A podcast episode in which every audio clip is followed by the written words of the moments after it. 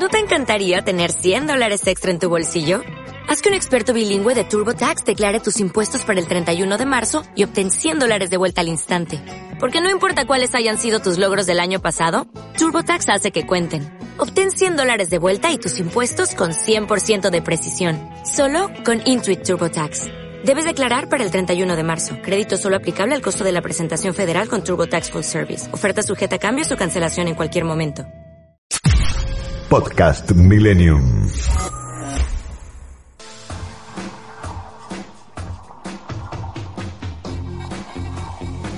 Sábado al mediodía es el momento ideal para informarse, en profundidad, pero más relajados, para entender lo que pasó y prepararse para lo que viene.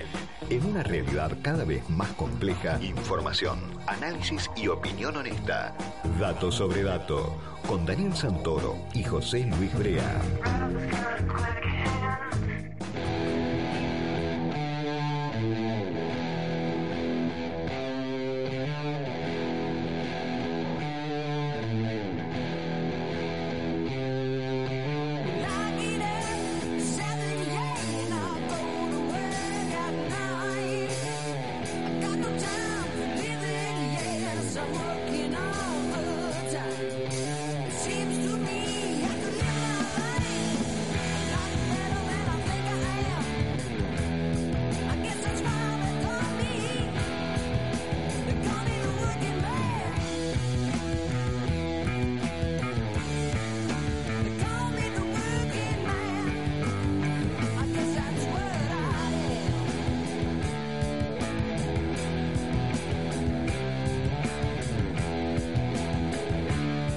Dani, espero haberte sorprendido con este, este comienzo.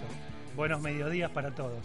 Ah, exactamente. ¿Qué se trata este tema musical que me sorprendiste? Bueno, es un tema del grupo canadiense Rush y se llama The Working Man, el Ah. hombre trabajador.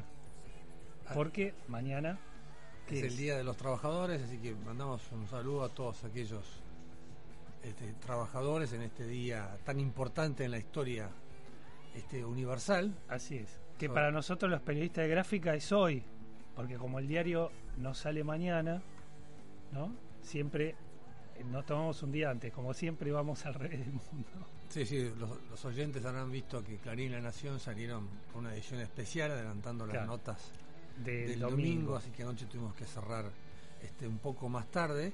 Eh, pero, pero bueno, est- esta semana eh, también dio mucho trabajo, no solamente a los periodistas, sino eh, a los políticos, porque por un lado eh, tuvimos esta crisis eh, dentro de Juntos por el Cambio a raíz de dos cosas, ¿no? Este, por un lado, de las conversaciones que mantuvo Gerardo Morales, el gobernador de Jujuy, presidente del radicalismo, con el presidente de la Cámara de Diputados y miembro del Frente Renovador, del Frente de Todos, Sergio Massa, y por otro lado, este comunicado que tanto dio que hablar, este, donde eh, eh, ya Juntos por el Cambio sentó posición de que no haber una alianza con Javier Milei. Curioso comunicado, ¿no?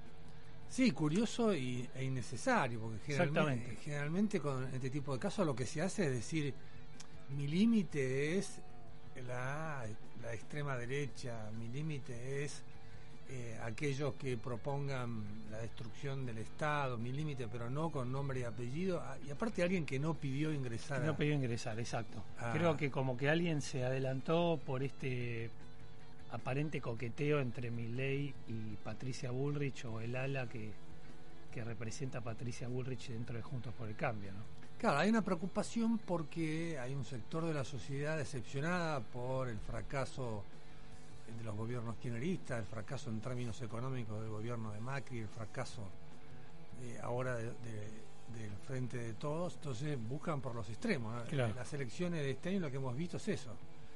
Hemos visto eh, eh, crecer a la extrema derecha, extrema derecha desde el punto de vista económico, ¿no? de Javier Milei y Esper, y hemos vi- visto a la izquierda del PO y demás, como que la gente, que es un fenómeno también universal, ¿no? pero bueno, es un tema este, realmente preocupante porque también habla de una de una búsqueda de eh, aquellos que están en contra del sistema político, ¿no? En el buen sentido de la palabra Claro.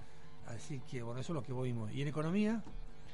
Y en economía un poco de todo, Dani, porque eh, por un lado está Guzmán mostrándose activo, eh, participando en distintos foros empresarios, empujando el impuesto a la renta inesperada, que todavía sigue siendo un misterio en sus detalles. Por otro lado, mucho ruido sigue en torno de él, eh, apuntado por el kirchnerismo duro, eh, los analistas preguntándose cuánto lo puede sostener Fernández. Fernández que eh, ya es un símbolo para él Guzmán, o sea, si cae Guzmán, probablemente Fernández queda aún muchísimo más debilitado políticamente de lo que ya está. un escenario complejo.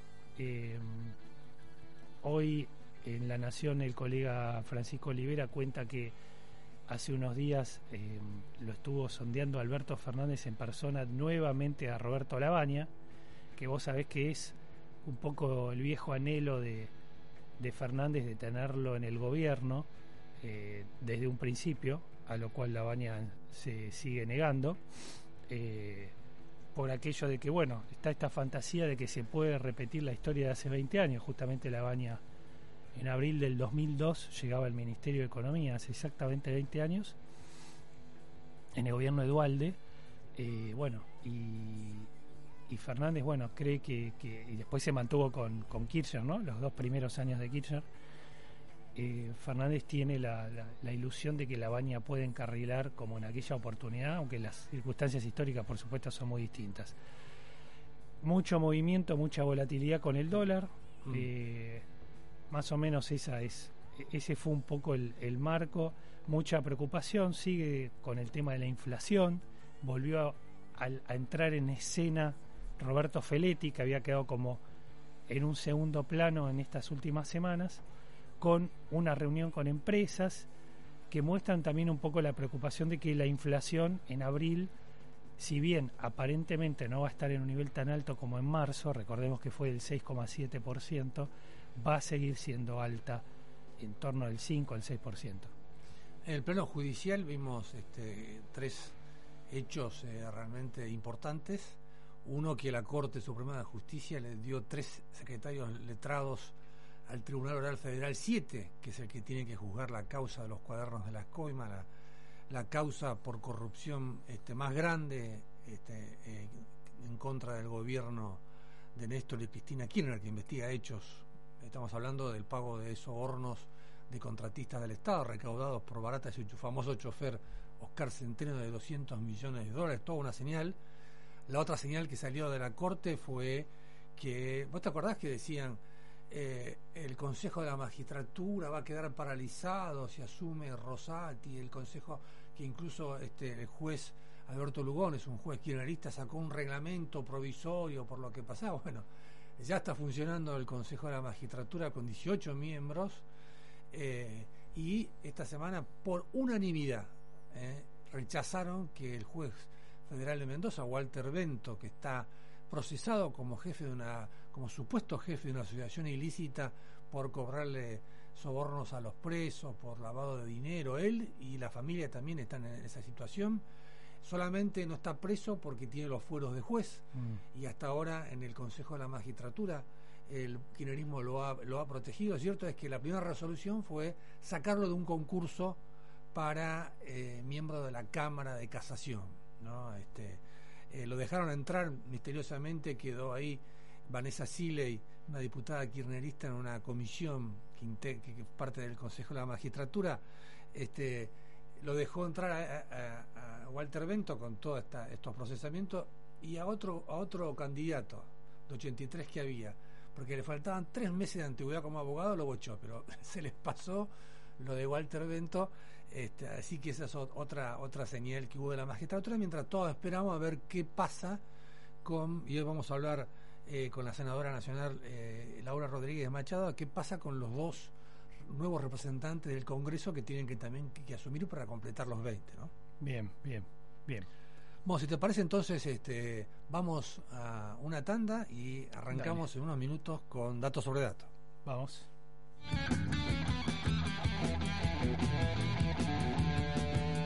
Este espacio es auspiciado por... Según estudios de una universidad norteamericana que nadie conoce, los incrédulos se están extinguiendo gracias a la llegada de la Lemon Card, una tarjeta que por cada compra te da 2% de cashback en Bitcoin.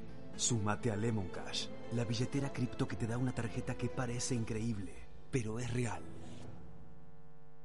Todo lo que hicimos en la costa lo hicimos porque nos escuchamos y trabajamos en equipo. Vos que querés vivir en un lugar que te encante y nosotros que lo estamos haciendo. Y así funciona. Juntos hacemos más y disfrutamos más de la costa. Vivamos Vicente López. Grupo Petersen, desde 1920, construyendo el país. Sentir. Disfrutar. Sonreír. Descansar. Naturalmente, Jujuy. Jujuy, energía viva. Gobierno de Jujuy. Encendé Electrónica Argentina. Productos de calidad internacional fabricados por nuestra gente. AFARTE, Asociación de Fábricas Argentinas Terminales de Electrónica. Sport Center. Siempre suena bien. Súmate al equipo de Pauloski, Marconi, Beltrán, Moine, Esteco y Ferreira. Actualidad deportiva, información al instante y mucho más. Todos los días toca en ESPN. Sport Center. El sonido del deporte.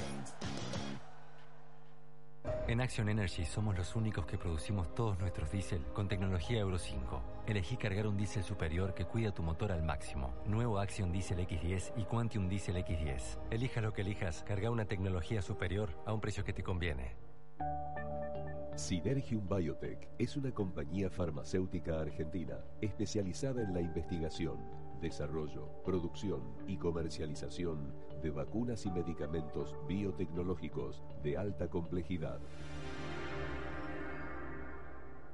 ExxonMobil se encuentra presente en la Argentina desde hace más de 100 años. Hoy, con más de 2.000 empleados, lleva adelante desarrollos de recursos no convencionales, exploración costa afuera, un centro de servicios global y programas de fortalecimiento para comunidades. ExxonMobil, contribuyendo con el crecimiento del país.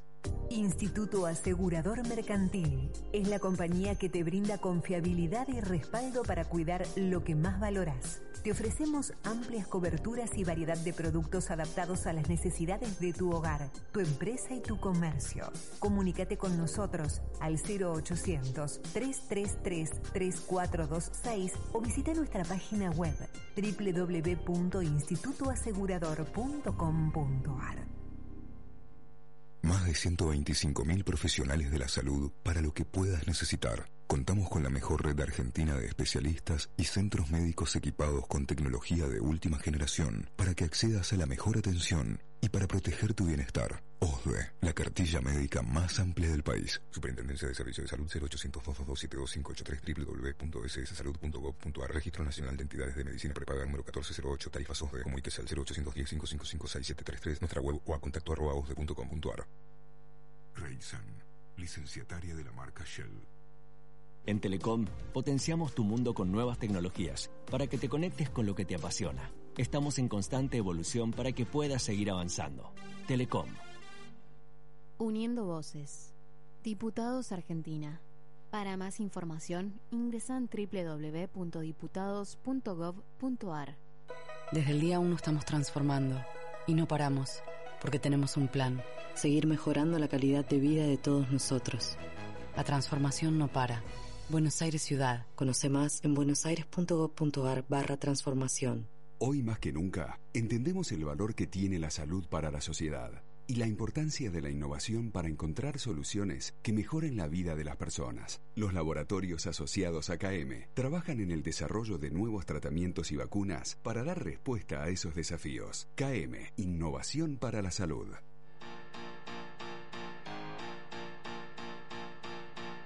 Seguimos en Dato sobre Dato por FM Millennium. Seguimos.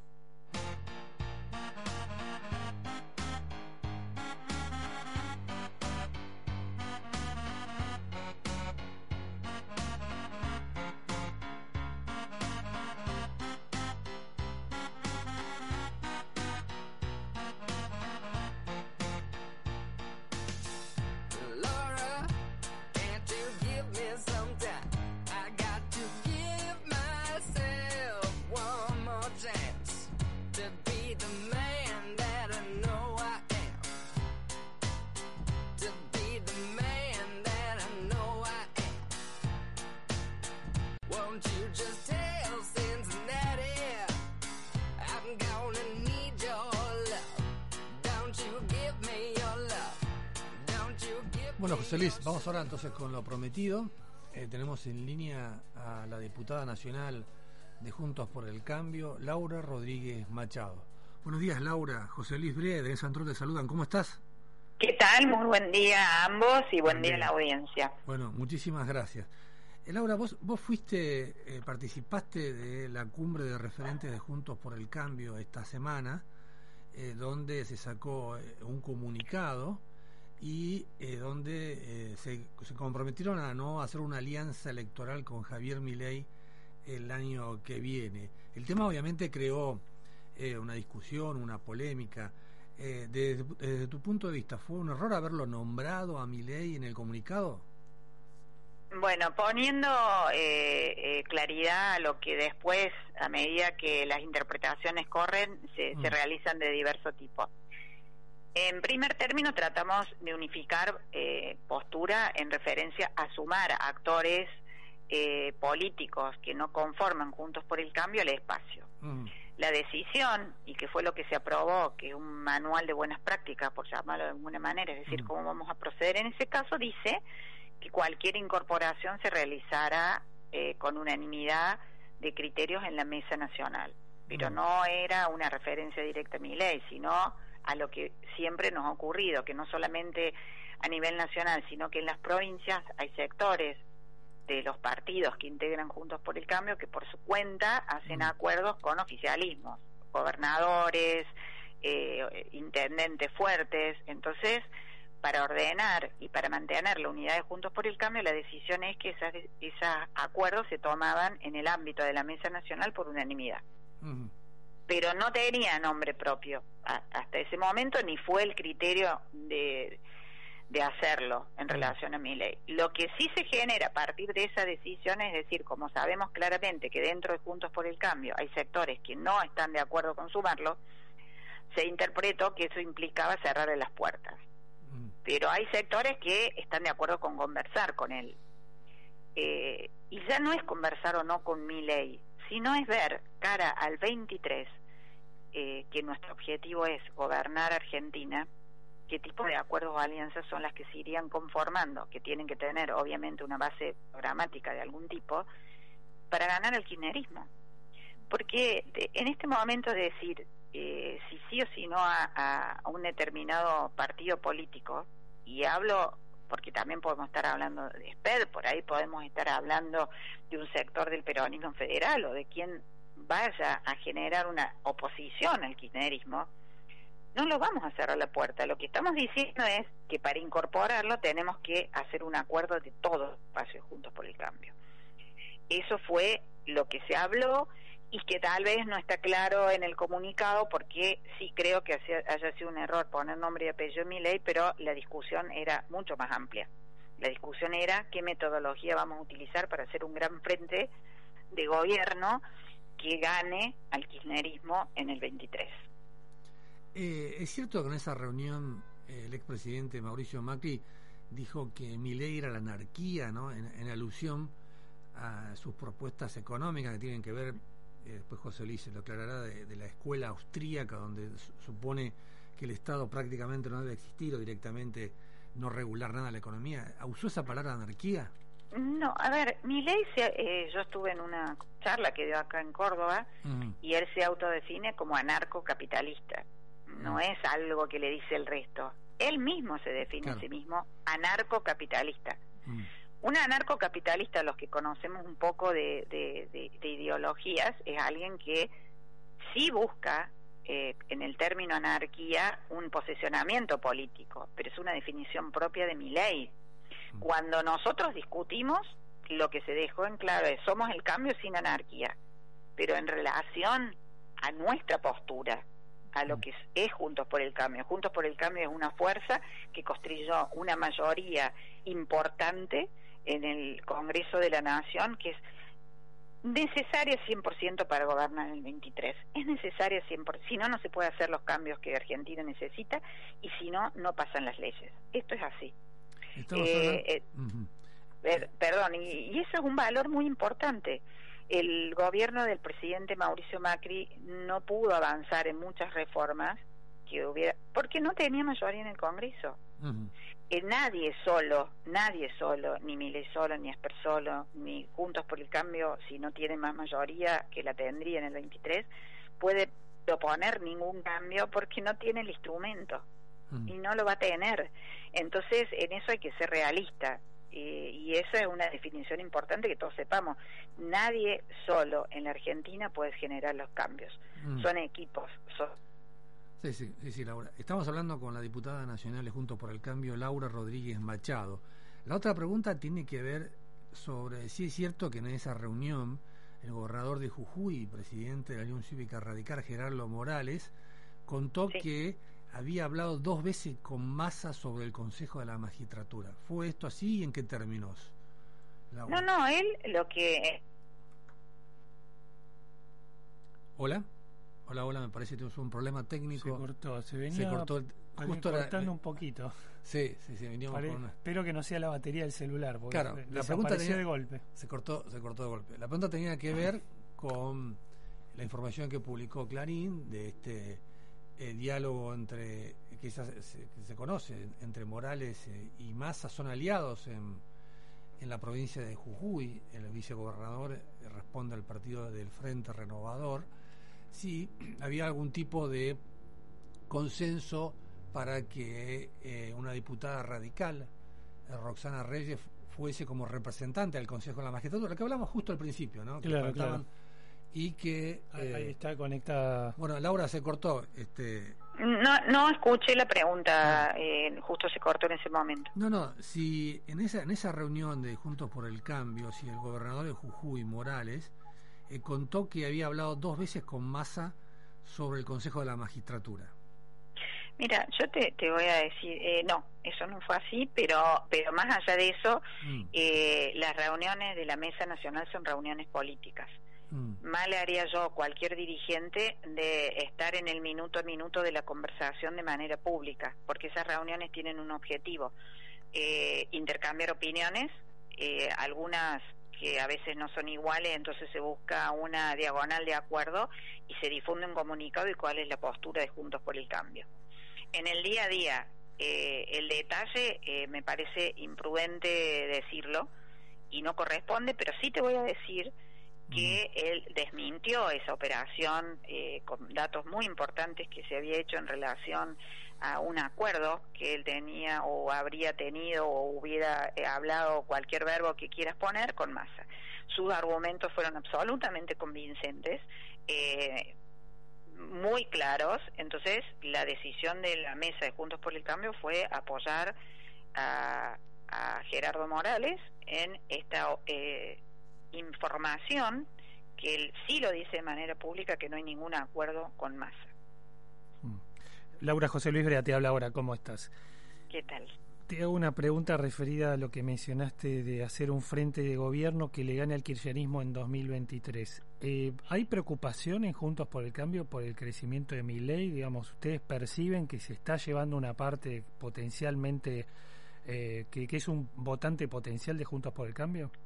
No, nosotros lo que tenemos es una observación de cómo va eh, ma- manifestándose la gente a través de las encuestas y su incidencia en un posible voto en el 23.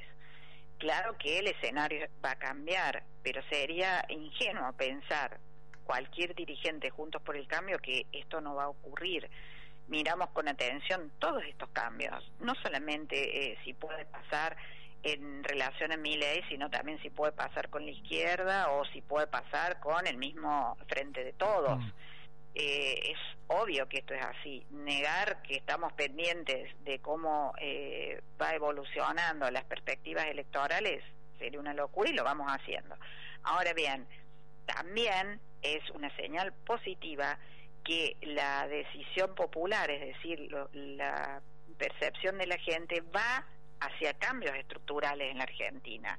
Va a pedir menos Estado, va a querer eh, cambios que beneficien al sector productivo argentino, es decir, al sector privado, va en contra de eh, un país absolutamente eh, manejado a través de planes y, y de aportes del Estado Nacional que a su vez tienen su contracara en prohibiciones, retenciones, eh, aranceles, cupos y, e impedimentos.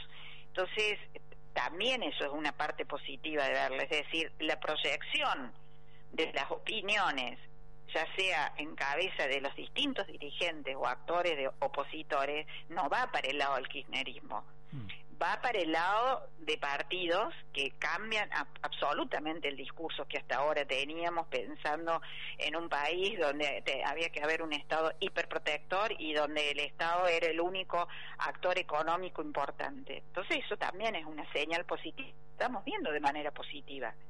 Por Ahora, eso decimos que hay que seguir hablando.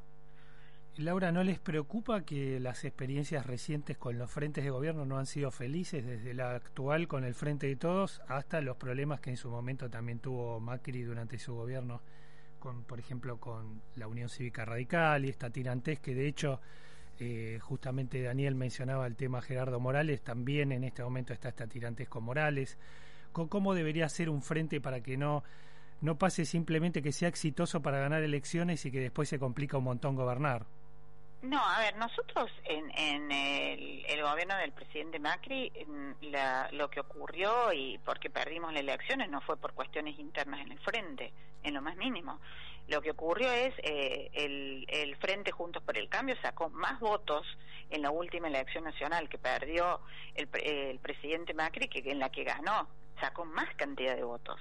Quiere decir que ese Juntos por el Cambio funcionó. Lo que sí ocurrió en esas elecciones fue que los votos de masa, que antes no fueron al kirchnerismo, porque había una fórmula de la sota masa que quitó votos al peronismo y entonces eso permitió que se ganara, después sí un acuerdo directo con el peronismo y le sumó esa diferencia, ese porcentaje, para que le permita ganar a Cristina Fernández poniendo a Alberto. ¿Y Milei puede ser el masa de Juntos por el Cambio? No sé, es, eh, puede ser o no una posibilidad. Lo cierto es que la inteligencia de la oposición se va a demostrar cuando resolvamos, y el tema de la unidad era un instrumento para resolverlo, cómo hacer para que la oposición no vaya dividida y sí quienes tenemos puntos de coincidencia en que la forma de gobernar del kirchnerismo no es la eh, mejor para nuestro país, podamos realmente llegar a acuerdos para que a partir de ahí cambie el signo político en el 23. Laura, la última pregunta. El expresidente Macri ha dado respuestas ambiguas eh, sobre la posibilidad de que vuelva a ser candidato en el 2023. En Estados Unidos dijo que no va a ser candidato en la Universidad de Georgetown y aquí en distintas entrevistas jugó con esa posibilidad. Tu percepción, tu olfato, este, ¿qué te dice respecto de esa, esa posibilidad? Ah, Yo creo que eh, Mauricio Macri es una persona que eh, cuando ha decidido intervenir en política es porque tiene realmente una responsabilidad como argentino impresionante, porque la verdad que él es una persona exitosa en su ámbito privado y, y no, no requiere de la política para tener protagonismo, incluso político. Pero aún así estima que es importantísimo volver a generar un buen rumbo para la Argentina. Yo creo que eso es lo que él tiene en mente cuando no define concretamente su futuro. Pero él está diciendo, yo sigo en el lugar donde esté y si decide ser candidato lo será, apostando a generar dentro del espacio un cambio en la Argentina. Integra la mesa, opina, tiene eh, manifestaciones de gran importancia política. Él sigue con su, todo su accionar apostando a un cambio para la Argentina. Bueno, Laura Rodríguez Machado, diputada nacional de, de Juntos por el Cambio por Córdoba, muchas gracias por la entrevista y seguimos en contacto. ¿eh? Seguimos en contacto y bueno, fe- feliz día de- del trabajador para mañana. Bueno, Gracias, muchísimas igualmente. gracias. Bueno, hay toda una definición este, en cuanto a qué pasó en esa reunión en de Juntos por el Cambio y en cuanto a que no lo descarta la diputada a, a Macri, lo ve, sí, obviamente empujando para que tenga un rumbo este, este frente, pero no descarta que juegue eventualmente como candidato a presidente. Si te parece, Pepe, entonces vamos a escuchar un tema musical y Dale. volvemos con otro sobre datos. Dale, vamos.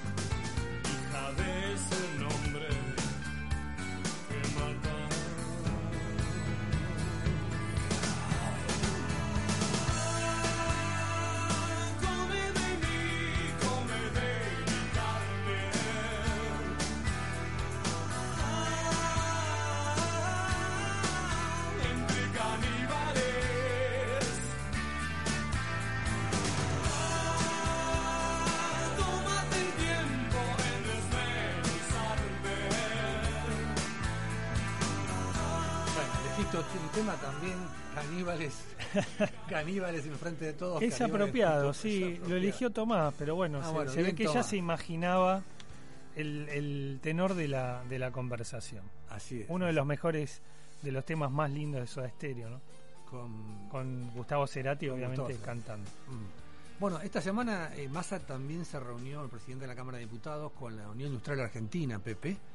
Se reunió con Daniel Funes de Rioja y su, el secretario de la entidad, Miguel Ángel Rodríguez, para tratar temas vinculados al crecimiento industrial. Escuchemos lo que dijo Massa después de esa reunión. Estamos con una agenda súper, súper productiva, súper vinculada a temas que tienen que ver con el desarrollo. Así que para nosotros es importante que vengan y que además intervengan. En la discusión de los temas que vienen. Estamos justo tema automotriz, tema electromovilidad, cannabis medicinal, un régimen de promoción de la construcción, régimen nuevo de hidrocarburos que involucra gas, petróleo y minería que generan una cadena de valor y empleo fenomenal. Hagamos todos el mejor aporte. La verdad es que estamos en un momento particular, primero porque el Congreso tiene un equilibrio y una paridad que requiere inexorablemente de diálogo, a- aunque a alguno no le guste, y vamos a seguir trabajando en la lógica de dialogar con todos los sectores. Todos los sábados a las 12, Dato sobre Dato. Tiempo de publicidad en Millennium. Si el documento es importante, la compañía es importante. Impresoras láser y fotocopiadoras multifunción Kiosera. Aplicaciones y servicios personalizados para capturar, distribuir y administrar sus documentos. Servicio técnico en todo el país y el costo más bajo por copia. Bruno Hermanos, distribuidor oficial Kiosera con más de 80 años en la República Argentina. 4362-4700. ¿Cómo puedo ser mejor? ¿Qué quiero alcanzar? Hay un camino para llevarte de lo que eres ahora a lo que quieres ser. Florencia Gallo, coach cognitiva. El coaching es una metodología que consiste en liberar el potencial de las personas para explotar al máximo sus propias capacidades. Coaching empresarial y personal. Florencia Gallo, 15 3390 4444. Consultas online info arroba florenciagallo.com.ar Vacuna antigripal anual 2022. Si formas parte de los grupos de riesgo, es fundamental que recibas ahora esta vacuna para prevenir las formas graves de gripe. La aplicación es gratuita en todo el país y recordá que podés dártela junto a cualquier otra vacuna. Vacunate, es bueno para vos, es bueno para todas y todos. Infórmate más en argentina.gov.ar barra vacunas. Argentina te cuida. Ministerio de Salud. Argentina Presidencia. Fin de espacio publicitario. Millennium 1067. Una radio para que mires la vida como es y no como está. En el mediodía del sábado, dato sobre dato. Bueno, Dani, momento de hablar de la economía. Viste que dentro del repaso que hicimos eh, cuando empezó el programa, te mencioné el tema de la inflación, el reingreso en la escena, en el primer plano, porque no es que se haya ido ni nada por el estilo, de Roberto Feletti, que estuvo reunido ayer con empresas. Claro, se va acercando el momento de conocer la inflación de abril, faltan un par de semanas, eh, y ya se empieza a, a mover el tema de nuevo. había cuenta de que todos los analistas dicen que si bien la inflación estaría un poquitito abajo de la marca de marzo, que alarmó a todo el mundo, fue 6,7%, Ujú. eh, igual sería una inflación alta. Y te cuento que hace un ratito habló el ministro de, de Desarrollo Producción. Productivo, Matías Culfas, acá en una radio colega. Nosotros hemos insistido varias veces, le cuento a los oyentes, hemos intentado este, sacar sin éxito por ahora, no perdemos las esperanzas Mm. al ministro, pero bueno, la cuestión es que el ministro dijo acá en una, en una radio colega, en AM750, que la inflación de abril no viene bien. No viene bien. No viene bien. Ujú. Así que confirmando un poco las mediciones de los economistas. Y bueno, vamos a hablar con uno de, con una, mejor dicho, de las principales economistas del país, Mm. a ver si ella también está manejando estos números y también un poco cómo ve toda esta, toda esta situación tan complicada, ¿no? No solo desde el punto de vista puramente técnico, sino también político, con un Guzmán que está ahí medio en la cuerda floja. Y me refiero a que del otro lado de la línea está Marina del Polleto. ¿Qué tal, Marina, Daniel Santoro y José Luis Brea? ¿Cómo estás? ¿Qué tal? Buen día, ¿cómo les va? Bien, ¿vos? Muy bien. Bueno, el ministro Culfas hace un ratito acaba de decir que la inflación de abril no vino bien. ¿Tenés esos mismos datos? ¿Qué, qué estás viendo? Mira, nosotros el relevamiento del estudio estamos manejando un 5 o 7 para el mes. Eh, O sea, más o menos un puntito menos que marzo. es un punto menos que marzo, hago un par de aclaraciones. La primera es el relevamiento nuestro, los últimos dos meses estuvo algo por abajo del INDEC, con lo cual es probable que ahora quedemos un poco por arriba, hay que Mm. ver qué pasa con ese número. La segunda es, vos tuviste una disparada, o sea, la, la inflación del mes es un dato promedio. Vos tuviste una disparada en los precios en la tercera semana del mes, cuando Alberto Fernández coordin- coordinó los aumentos de precios de todos los, de todos los que tenían que subir precios frente a la expectativa de que después de que se declarara la guerra no los iban a poder subir. Entonces vos tuviste un pico de inflación semanal muy alto en la tercera semana de, de- de marzo y lo que te está generando es un arrastre muy alto para el mes de abril. Cuando vos mirás la inflación semana a semana, eh, lo que ves es una desaceleración mayor. O sea, lo que diría es mayo ya te va, debería dar abajo del promedio de, de abril. Que Pero es un poco lo que dice el ministro. Perdón, Mari- Sí, digo, es una cuestión técnica, o sea, este, la verdad que a la gente de la calle lo que ve es que los precios suben y la- cualquier cualquiera de estas explicaciones le, le, le parecen este, un blef. Claro, claro. Pero, pero técnicamente en el índice hay algo de eso. Ahora, ¿Y cuando- qué estás viendo? ¿Dónde está pegando más? Viste que en marzo fue fuerte en educación, por ejemplo, además de los alimentos, ¿no? Pero Pero es que de nuevo, la educación es un precio que sube tres veces por año. Sube en marzo, es una segunda suba de la cuota en abril, que es un complemento de la de marzo, y después tenés un aumento generalmente en octubre. mm, Vos lo que estás viendo es que esos aumentos puntuales, tanto en lo que son algunos servicios como lo que ahora te está pasando con las paritarias, empiezan a darse cada vez más rápido. O sea, Argentina está cambiando de régimen inflacionario. Argentina tuvo una inflación en la zona del veintipico por ciento desde 2007, te diría hasta 2017.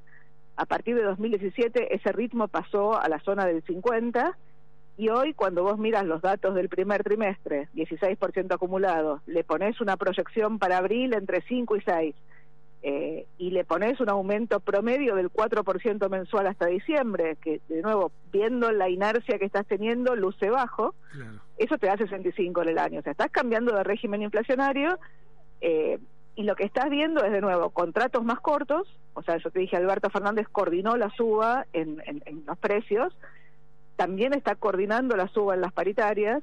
Entonces, todo se, todo se te acorta. O sea, eso- Ahora, eso cuando- se llama- Marina, cuando vos decís Fernández está coordinando, ¿lo hace por, por torpeza, digamos, o es adrede y es consciente esto?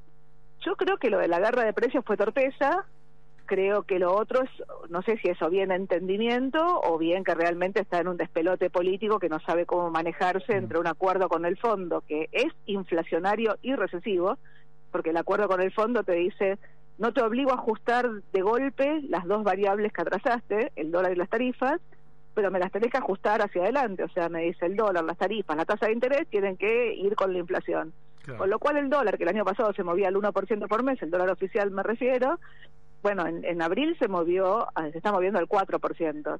Y con la inflación de los últimos dos meses, esto debería acelerarse. Entonces te pone una base de inflación más alta. O sea, todos los precios te empiezan a mover a un ritmo más alto. De nuevo, 6-7 es un, si querés, un outlier, es un, es un, es un dato que, que está, digamos, fuera de rango, pero lo que estás viendo es un ritmo cada vez más alto. Y lo de las paritarias, de nuevo, o sea, cuando él dice, eh, nos va bien con la actividad, nos va bien con el empleo, lo único que nos falta es resolver la inflación y como lo que no queremos, en realidad te diría que lo único correcto en la afirmación de él es que el modelo es regresivo. O sea, este es un modelo, digamos, de concentración violenta del ingreso, lo ves en las estadísticas. Entonces lo que dice es, bueno, démosle una vuelta más a las paritarias, pongamos bonos a la gente y, y esto se financia desde el punto de vista de las cuentas públicas, con paradójicamente con el aumento en la recaudación que te genera la inflación. O sea, estás indexando la economía a un nivel más alto. Paradójicamente, la única ancla que le queda a la economía es el acuerdo con el fondo y tenés al gobierno cascoteando el acuerdo con el fondo. Eh, si querés, tenés dos riesgos, ¿no? Uno es que se que, que incumplas las metas y entonces el ancla sea menos ancla, porque finalmente el ancla es la recomposición del balance del Banco Central, la compra de dólares en las reservas y la menor emisión de pesos. La, la- la compra de dólares no está ocurriendo. Y la segunda es que, se te- que, que- que no, que el fondo se en algún momento decía no desembolsarte y empieces de nuevo en el riesgo de entrar en atrasos. Por ahora la brecha cambiaria, tuviste un sustito la semana pasada, pero está me- medianamente contenida. Y después hay otro riesgo que yo, para mí, es el principal riesgo del acuerdo con el fondo. Yo lo llamo riesgo de transición y tiene que ver con el financiamiento de la deuda de pesos del Tesoro. O sea, el acuerdo con el fondo te dice hacer ajuste fiscal más gradual que el ajuste monetario, o sea, al, al revés, claro, más gradual que el ajuste monetario, o sea, bajame la emisión monetaria más rápido que el agujero fiscal y ese esa diferencia financiala con deuda en el mercado. Esa deuda en el mercado hoy la está consiguiendo, los bancos están comprando esa deuda, los fondos comunes de inversión están comprando esa deuda y por ahora la refinanciación se está ocurriendo, pero ocurre a plazos muy cortos, todo la, y, a plaz- y, y- y- y es indexada y de nuevo si el que viene, o sea, si vos en, la- en el cambio político en 2020, no, fines de 2023 o 2024 em- empiezan a discutir cambios de régimen económico, desde la dolarización de mi ley hasta la economía bimonetaria que aparece por ahí, la salida del cepo o las distintas variables que se empiezan a discutir. Bueno, digo, lo que está detrás de eso es qué haces con ese excedente de pesos que tiene la economía, qué haces con esos contratos. Y, y yo lo que veo es, nadie está comprando bonos para después de mediados del año que viene. O sea, todo el mundo está jugando al juego de los pesos ahora eh, y el riesgo que tenés es que te puedes provocarte un efecto puerta 12. O sea, si no tenés coordinación, cooperación, ni hacia afuera ni hacia adentro, bueno, la verdad es que el programa es medio un programa endeble. Eh, y la inflación está cambiando de régimen, puede volver a cambiar de régimen, o si hay riesgo de hiperinflación, la verdad es que no lo debería haber con las hojas 600 a estos niveles. Pero yo qué sé, digo, la verdad que nos esmeramos, a veces nos esmeramos. Sí, Ma- Marina, Daniel Santoro te habla. ¿Cómo te va? Buenos días. ¿Cómo estás? Me gustó mucho esa, esa metáfora del efecto puerta, eh, puerta 12 por la, el, el- el aluvión en la cancha de River cuando este, murieron, no me acuerdo qué cantidad de personas eh, que, que querían salir todos juntos a la vez por, ese- por esa puerta. Exacto. Vos estás diciendo, vos estás suponiendo un escenario donde los bancos, donde los inversores extranjeros eh, se van a ir todos juntos, ¿eso se está diciendo? A ver, los inversores extranjeros estaban, o sea, cu- cuando este gobierno llegó, tenía la deuda reperfilada, ¿no? De Hernán Lacunza había reperfilado la deuda para los primeros meses de, de esta gestión, para febrero, y tenías una montaña de vencimientos de dólares y de pesos que en alguna forma tenías que reestructurar. Este gobierno reestructuró los dólares en forma muy agresiva, con toda la forma en que lo, que, que lo vimos. La- o sea, la deuda de dólares es el doble que la de pesos, pero tiene un perfil mucho más largo.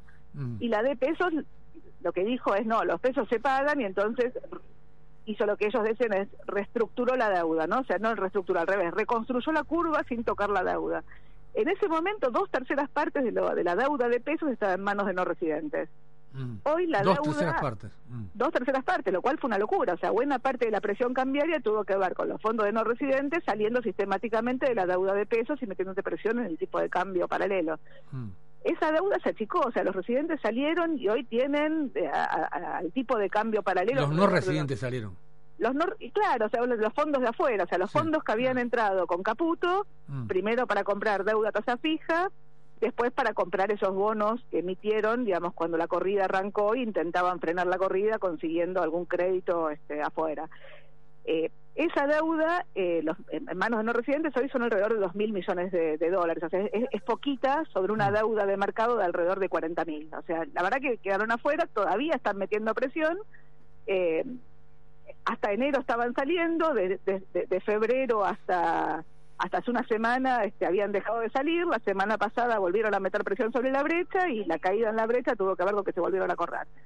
Ahora, los jugadores locales, los bancos, lo- los, fondos comunes de inversión, Mm. digo, los, los residentes, la verdad que de alguna forma están atrapados en pesos. O sea, el, cor- el corral, el, el cepo que vos tenés, hace que el juego de los pesos este, no tenés opción. O sea, te querés dolarizar, bueno, y, y- y no podés, o sea, tenés que quedarte en pesos.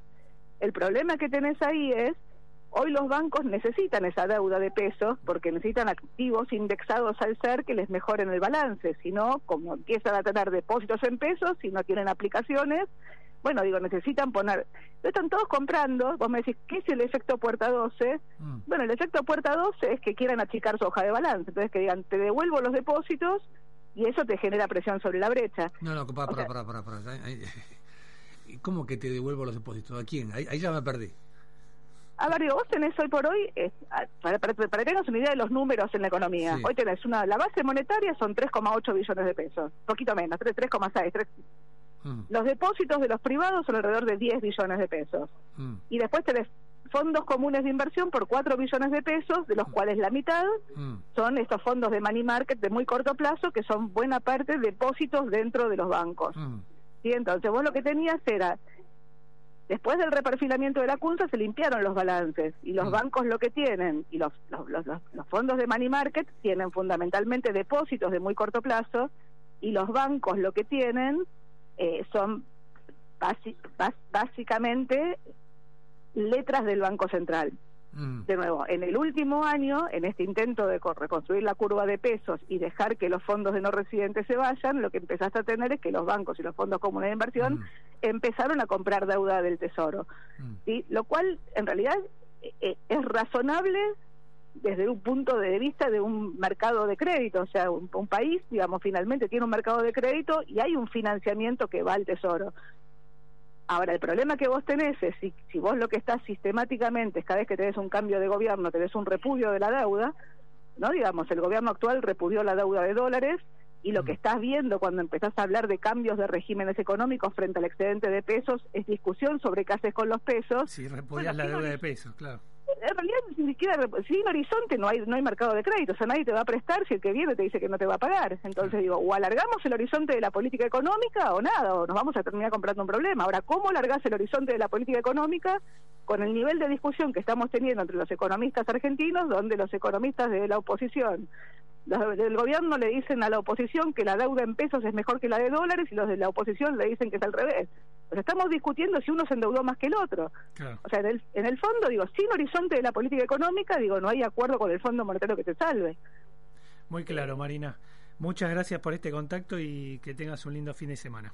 Igualmente, gracias por llamar. Gracias. Gracias. Bueno. Efecto eh, puerta 12, que, que no se produzca el efecto. No nos quedamos más tranquilos, de- pero No, bueno, no, eh, no. no por Marina que, que, es, eh, que es una genia analizando la economía, pero Cuesta seguirla, pero re- realmente es una genia. ¿no? es que es un tema complejo, ¿viste? Mm. Porque eh, ya entra la el tema financiero, ¿no? ¿no? No no es la economía real. Acá es toda la, la masa de plata que está teniendo el gobierno que se está endeudando. Y es como ella dice, ya es una discusión de quién se endeudó más, quién se endeudó menos. Hace meses que están enredados en esa discusión los economistas del gobierno anterior y el actual.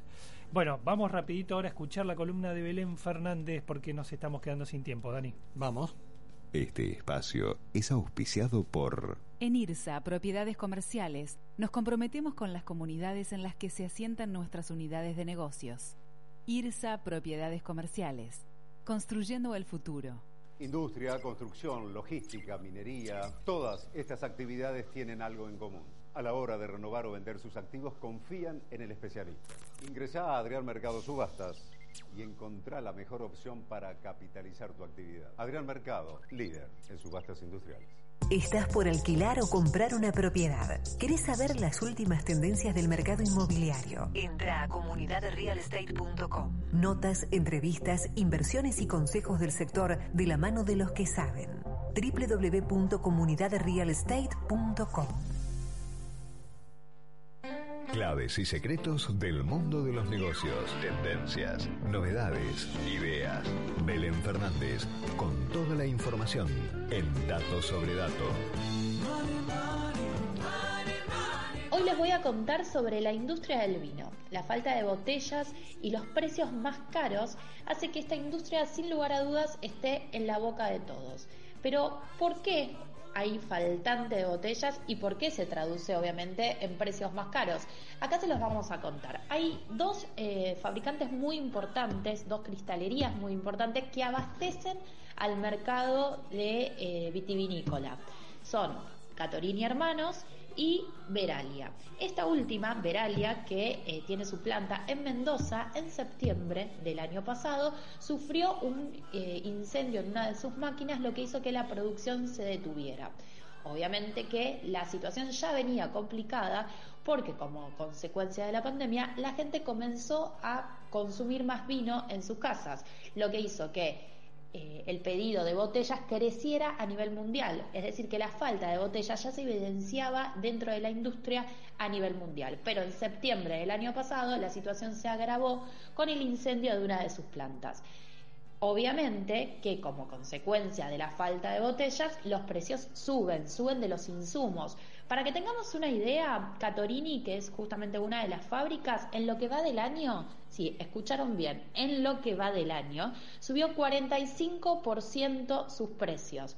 Veralia ya subió un 30% sus precios y ya anunciaron que a partir de este mes que corre van a aumentar un 10% más. Ahora, ¿por qué sube el insumo? ¿Por qué suben las botellas? Primero, obviamente, como dijimos, porque hay faltantes y como segunda consecuencia, claramente, es porque faltan insumos. Los insumos están más caros y hay faltantes. Eh, una de de los, de los factores con los que se hace, digamos, la botella es el gas y hoy el gas está muy caro. Claramente esto se traduce en aumentos en las góndolas. ¿Qué nos dicen los principales jugadores del mercado, las principales bodegas? Que el vino hasta abril de este año va a aumentar y aquellos que todavía no lo hicieron van a, prever un aumento de un 45%. ¿Por qué? Porque el tipo de cambio no es competitivo y cae la rentabilidad para las bodegas, lo que hace que el negocio sea cada vez más finito, cada vez más chico y complique el escenario del sector. En síntesis, para aquellos que consumimos vino, bueno, la mala noticia está, van a estar 45% más caros y ya la mayoría de las etiquetas aumentaron por lo menos un 25% en lo que va de año.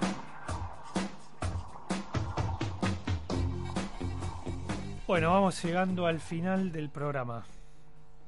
Eh, con un poco los, los temas que vienen copando la agenda, que es Consejo de la Magistratura, la economía, y, y bueno, esta, esta preocupación que tenemos todos por la, por la situación política complicada que genera también gran parte de la situación económica. No es todo, pero me parece que suma.